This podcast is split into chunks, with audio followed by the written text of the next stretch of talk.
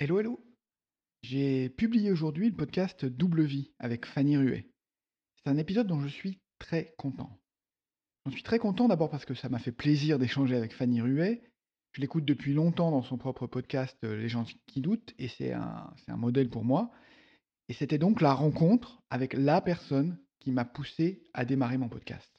Et oui, parce qu'en fait, j'ai toujours pensé que le podcast n'était pas pour moi, que je n'y arriverais jamais, que je n'aimais pas ma voix, que je détestais ma façon de parler. Et c'est toujours un peu le cas, mais en réalité, j'ai totalement oublié et dépassé ça.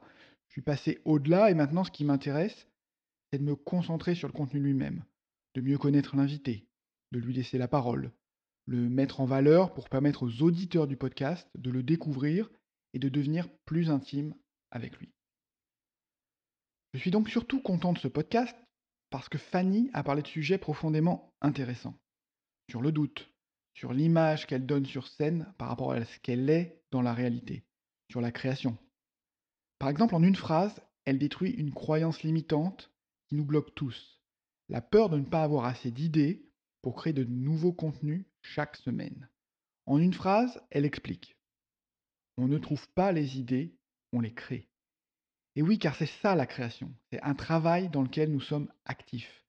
On crée des idées sur la base d'un processus que l'on développe et que l'on construit chaque jour. C'est le résultat d'un entraînement. Créer des idées chaque jour nous aide à créer des idées chaque jour. C'est QFD.